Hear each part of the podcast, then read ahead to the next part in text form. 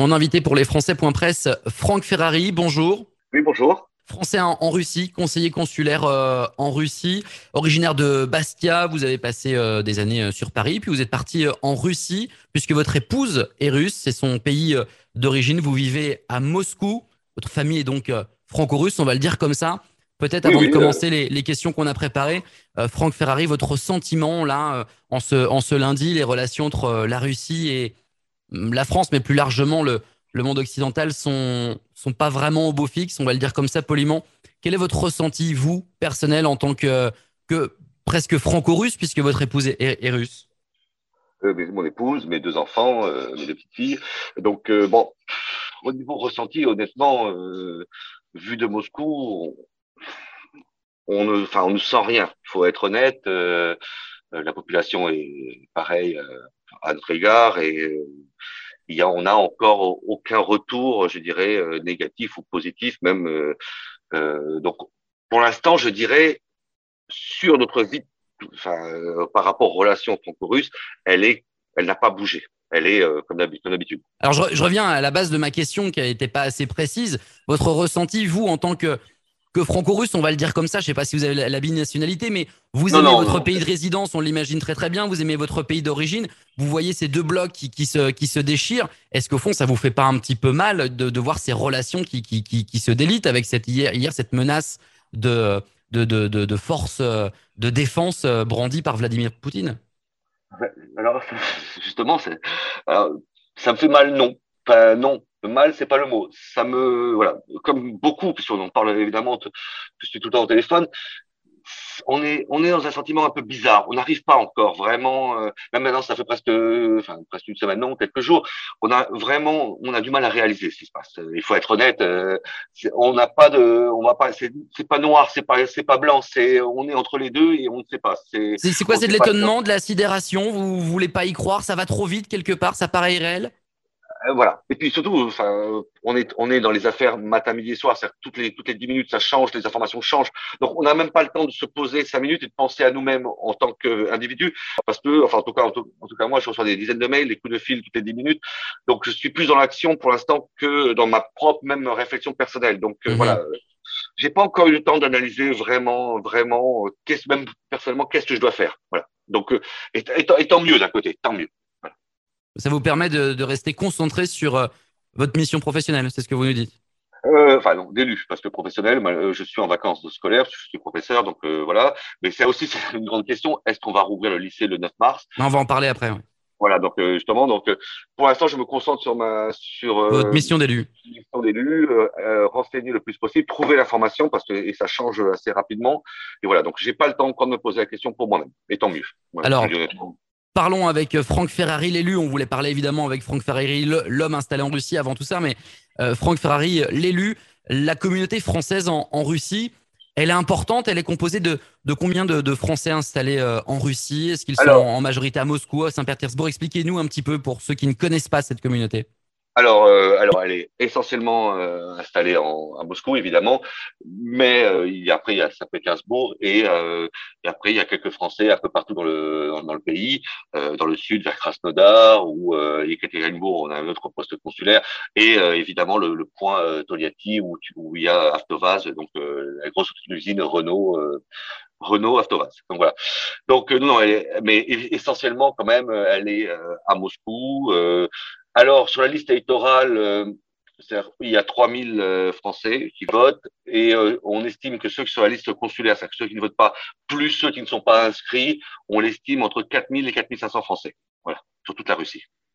Très bien. Quelles sont les relations de, de, de nos compatriotes expatriés avec la population russe? Est-ce qu'ils sont bien intégrés? On imagine que oui, il y a beaucoup de groupes en France d'amitié franco-russe. On imagine que c'est la, euh, que, que, que c'est l'équivalent en, en, Russie. Alors peut-être vous allez me dire non, mais la question était vraiment. Hmm, non, non, non. Euh, elle, est totalement intégrée. Je veux dire, il y a, il y a ceux qui vivent.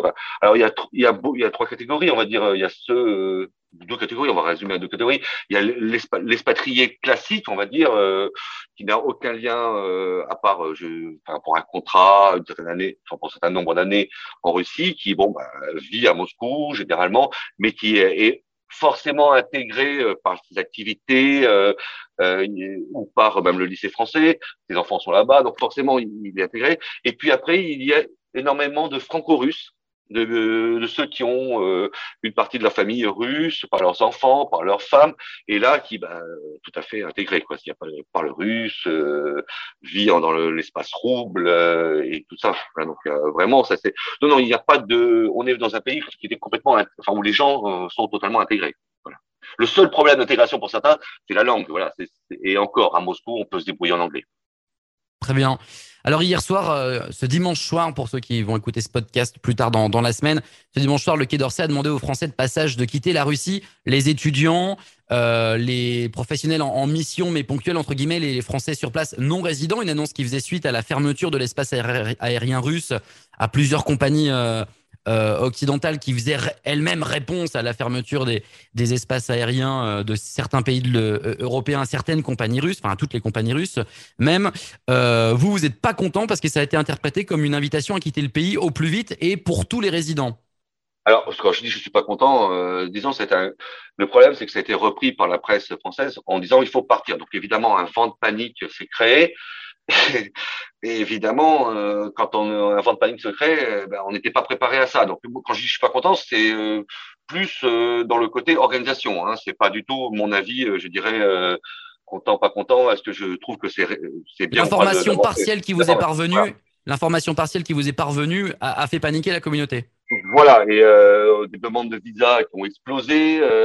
voilà, c'est-à-dire que ils sont, enfin, c'est bien gentil de mettre des informations comme ça, mais faites attention, faut faire attention à, la réalité.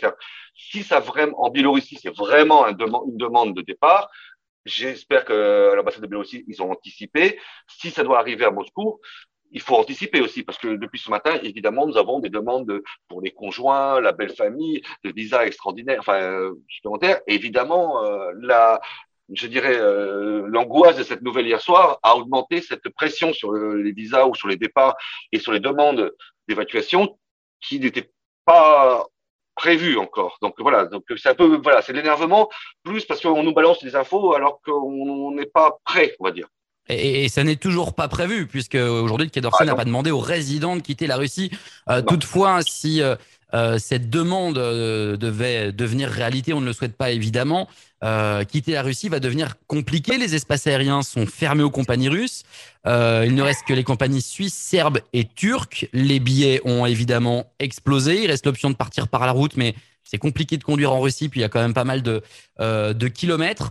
Est-ce que c'est quelque part, c'est pas ça qui fait un petit peu peur aux, Français installés euh, en Russie, c'est de devoir partir. Alors c'est toujours un déchirement de devoir partir en catastrophe, mais en plus derrière de trouver un vol qui sera forcément indirect, qui sera forcément cher. Euh, c'est quelque chose auquel vous n'osez pas penser, la communauté des, des Français en Russie? Ah ben, on est obligé d'y penser. Euh, déjà, il y a ceux qui, justement, qui étaient en vacances scolaires, qui, qui doivent rentrer ou qui veulent rentrer. Euh, il y a ceux qui veulent partir. Donc là, maintenant, c'est la guerre, justement, euh, pour chercher les billets, pour chercher les lieux. alors, les Russes ont mis, ont créé une, autre, une hotline pour leurs ressortissants en Europe pour les rapatrier. Euh, moi, ce que j'aime bien toujours, c'est que bon, ok, je suis pas, je ne vais pas commenter euh, la décision de fermer euh, l'Union européenne euh, aérienne, mais ils auraient peut-être dû en même temps penser pour certaines, parce qu'il n'y a pas que les Français hein, en Russie, hein, il y a aussi des Allemands, enfin il y a d'autres communautés, à penser à des avions de pour rentrer, pour de rapatrier. Voilà, donc c'est toujours le problème. Donc maintenant, on gère, on va dire, les, les vols, les passages au, je veux dire, au, heure, parce que la Turquie commence à annuler certains vols, parce qu'il n'y a pas que le problème de, l'espace aérien qui était bloqué. Dans les sanctions, il y a aussi tout ce qui est euh, sur les pièces détachées. Mm-hmm. Et donc, euh, certaines compagnies ne veulent plus passer par Moscou pour des raisons. Euh, est-ce qu'ils pourront, s'ils ont un problème, se faire réparer ou autre? C'est s'il y a la sanction. Donc voilà. Donc pour l'instant, les. Le risque d'avoir un, avion bloqué en panne sur un tarmac à, à Moscou, Saint-Pétersbourg, c'est ça que vous nous dites? C'est ça. C'est ça. Avant même que l'espace aérien bloque, euh, par exemple, les, les, Français et KLM ne faisaient qu'un seul, ne, plus qu'un seul vol dans la journée pour ne pas laisser son avion le soir, que, que, que les gens puissent rentrer. Voilà. Que, uh-huh. Donc voilà. Donc euh, il y a tout ce problème-là. Euh, donc pour l'instant, il y a la Serbie qui est ouverte, la Suisse qui semble encore tenir, la Turquie j'ai alors euh, il y a encore une heure, c'était oui, et puis il y avait quelques vols qui commençaient à être annulés, donc je ne sais plus non plus. Euh, L'Arménie qui est ouvert aussi. Et puis après, bah, il y a des destinations plus exotiques, Moscou, Dubaï, Dubaï, Paris. Enfin voilà, on peut on peut imaginer euh, des vols autour du monde. Quoi. Vous dites il y a une heure, on enregistre ce podcast lundi matin 28 février à 11h heure de Paris, même 11h30 maintenant. Euh, sont les vacances au lycée français de Moscou? Vous l'avez dit, certains doivent rentrer pour, pour la rentrée, hein, pour retourner au lycée. Vous pensez que le lycée français de Moscou va, va rouvrir? Comment ça se passe également pour les alliances françaises? Est-ce que vous avez des réponses ou est-ce que vous êtes dans le flou? Alors, pour les alliances françaises, euh, je n'ai pas de réponse. Pas, enfin, les alliances françaises sont. C'est peut-être pas la priorité?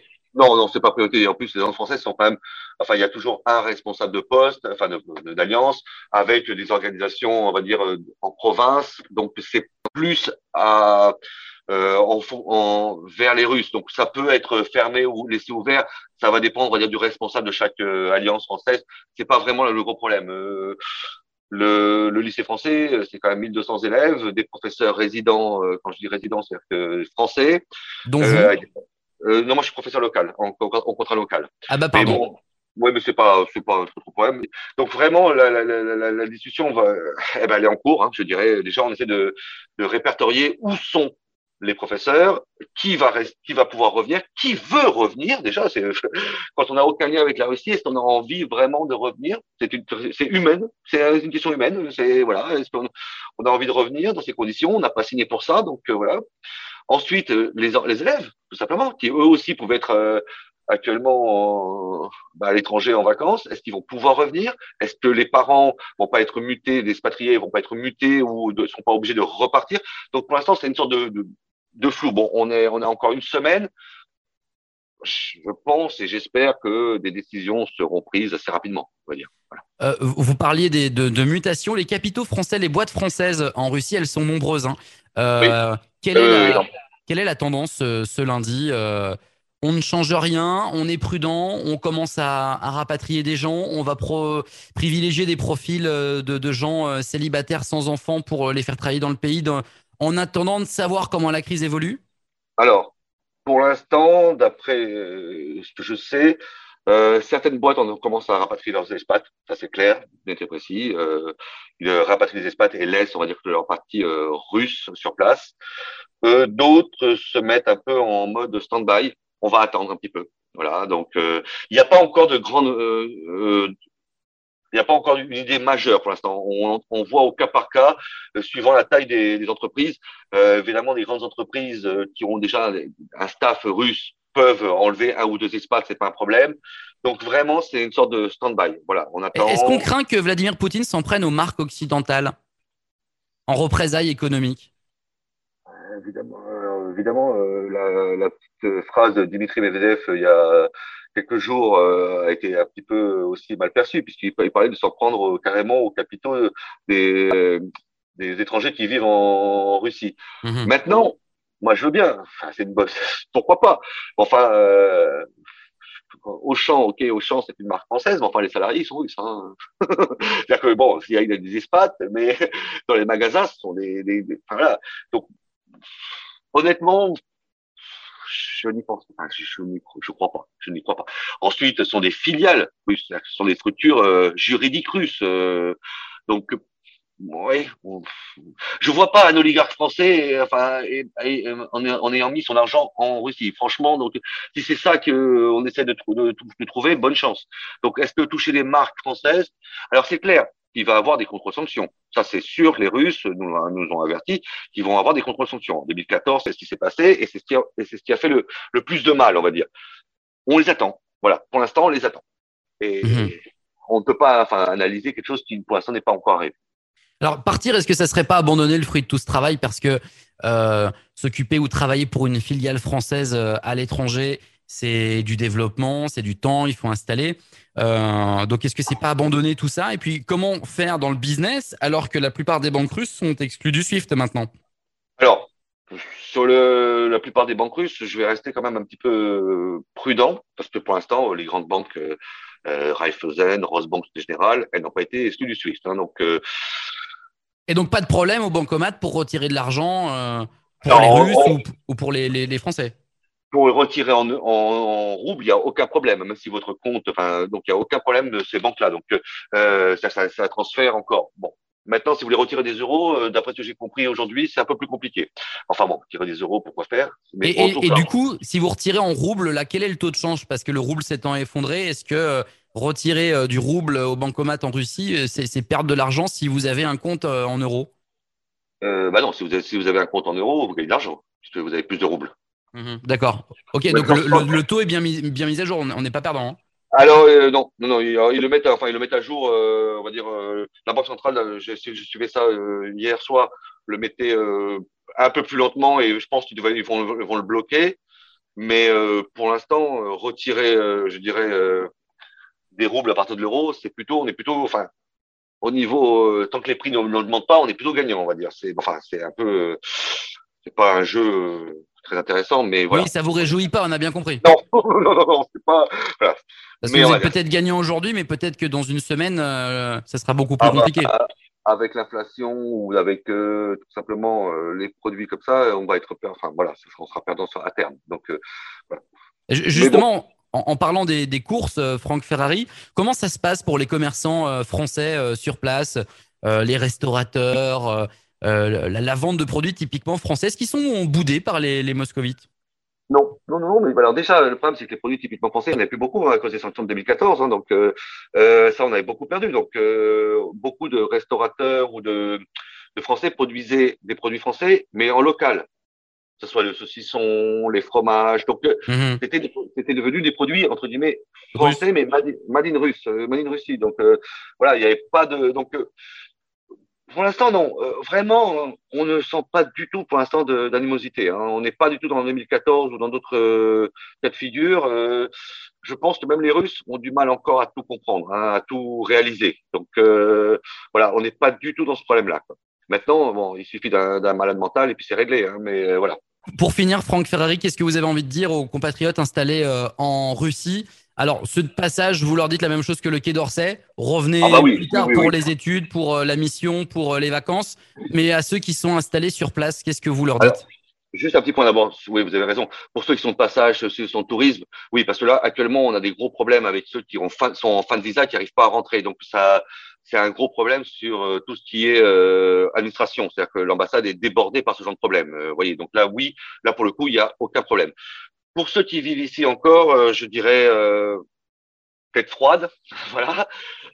On prend les informations au jour le jour et on voilà et on, avise au fur et à mesure. Je pense qu'il faut rester très très froid et euh, ne pas prendre de décision à chaud, dans un sens comme dans l'autre. Hein, attention. Mmh. Hein, voilà. Je pense qu'on aura une vision au fur et à mesure, déjà pour le lycée, pour le business. Et surtout, on attend les contre-sanctions russes qui vont bah, voir dans quel sens on doit aller. Bien. Euh, dernière question, comment vous, comment vous leur conseillez de s'informer à vos compatriotes euh, russes? Pour le moment, euh, l'accès aux médias euh, euh, français est toujours permis via, via Internet. Si demain, ce n'était plus le cas, vous envisagez la mise en place d'un groupe Telegram, par exemple. L'application est russe, on n'imagine pas qu'elle soit fermés euh, en Russie.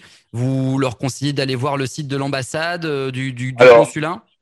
Alors évidemment, on a un chat de, de français qui est très actif, hein, 600 personnes. Donc s'il y a, enfin, je crois que les trois quarts se sont mis dessus. Euh, ensuite, on a d'autres d'autres chats euh, sur Telegram, évidemment. Euh, mais même euh, Telegram, on l'utilisait même pas parce que c'était russe, hein, parce que c'était, on peut on peut mettre beaucoup plus de personnes que sur WhatsApp. Mais ça, c'est pas très de problème. Euh, donc, ah, moi, je pense à l'aspect restriction, moi, mais. Même pas. On l'avait déjà avant, parce qu'on l'avait déjà, on l'avait déjà commencé pour le Covid. Il s'appelle Français de Russie. Donc euh, voilà, donc on l'avait mis déjà en application pour le Covid. On l'avait déjà passé sur Telegram. C'était même pas pour les restrictions. Euh, ensuite, donc euh, évidemment le site de l'ambassade, évidemment s'enregistrer à l'ambassade. Alors là, parce que à chaque fois on me dit mais pourquoi faire? Mais c'est dans ces cas de crise que ça sert à recevoir. Si demain la crise, c'est ce, ce, ce temps encore plus et qu'il faut partir, il vaut mieux s'être enregistré, s'être signalé à l'ambassade avant. C'est ça que vous nous dites? Voilà, exactement pour qu'on puisse vous joindre, qu'on puisse vous envoyer un mail. Enfin voilà, c'est toujours plus facile quand on vous a répertorié pour vous, vous avertir que euh, bah, de se trouver d'appeler des numéros de téléphone qui peuvent être surbookés. Donc, vaut mieux vraiment donner ces, ces informations. Ensuite, il y a le site de la, la, Chambre de commerce qui est très bien fait. Ça fait la deuxième visio qu'ils font et qui donne des informations concrètes aux chefs d'entreprise. Donc, vraiment, non, non, on a des moyens de s'informer et on est, au, enfin, on essaye de, de travailler euh, je dirais pas 24 sur 24, mais euh, en temps réel. Quoi. Donc le chat euh, sur Telegram, euh, le site de l'ambassade, et euh, n'hésitez pas sur aussi, euh, je leur fais de la promotion, même si j'ai pas de lien direct, je parle, avec la chambre de commerce franco-russe. Voilà, ils ont fait, ça fait leur deuxième, ils ont fait donc même trois trois chats vidéo qui sont vraiment très très bien où ils commencent, ils donnent toutes les informations qu'ils reçoivent et donc. Voilà. Très bien. Merci pour toutes ces informations, Franck Ferrari. On vous souhaite que ça aille mieux, évidemment, que vous n'ayez pas à, partir et que l'amitié franco-russe ou russo-française là-bas euh, continue, évidemment. Je vous en prie, merci. Au revoir. À très bientôt.